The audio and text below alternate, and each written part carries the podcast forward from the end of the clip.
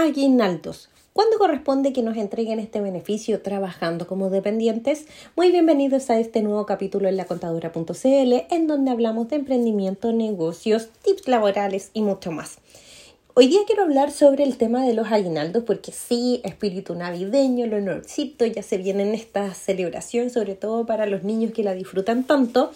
Pero hay que considerar de que hay veces que tenemos la duda, ¿corresponde o no dar este aguinaldo? ¿Es obligación para las empresas entregar este beneficio?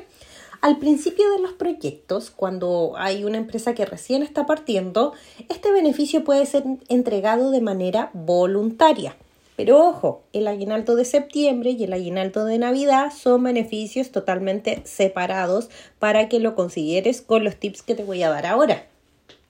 Una vez que la empresa empieza a dar de forma reiterada en el tiempo el aguinaldo de Navidad, el aguinaldo de Navidad 2019, 2020, 2021, 2022, esto ya se vuelve un derecho adquirido para el trabajador. Es decir, de que ya es obligación para la empresa entregar este aguinaldo para sus colaboradores con contrato laboral.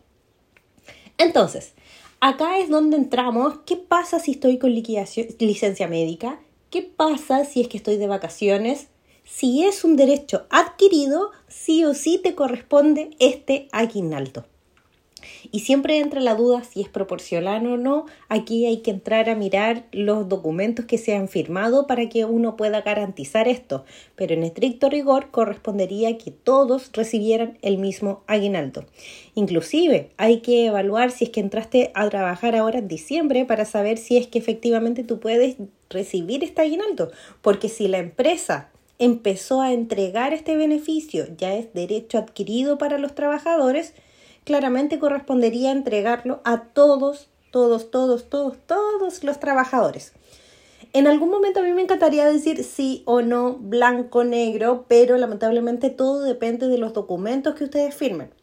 Nos pasó también que pasamos esta pandemia del terror, que fueron momentos muy, muy difíciles. Estamos también con una crisis económica posterior a todo lo que vivimos con la pandemia.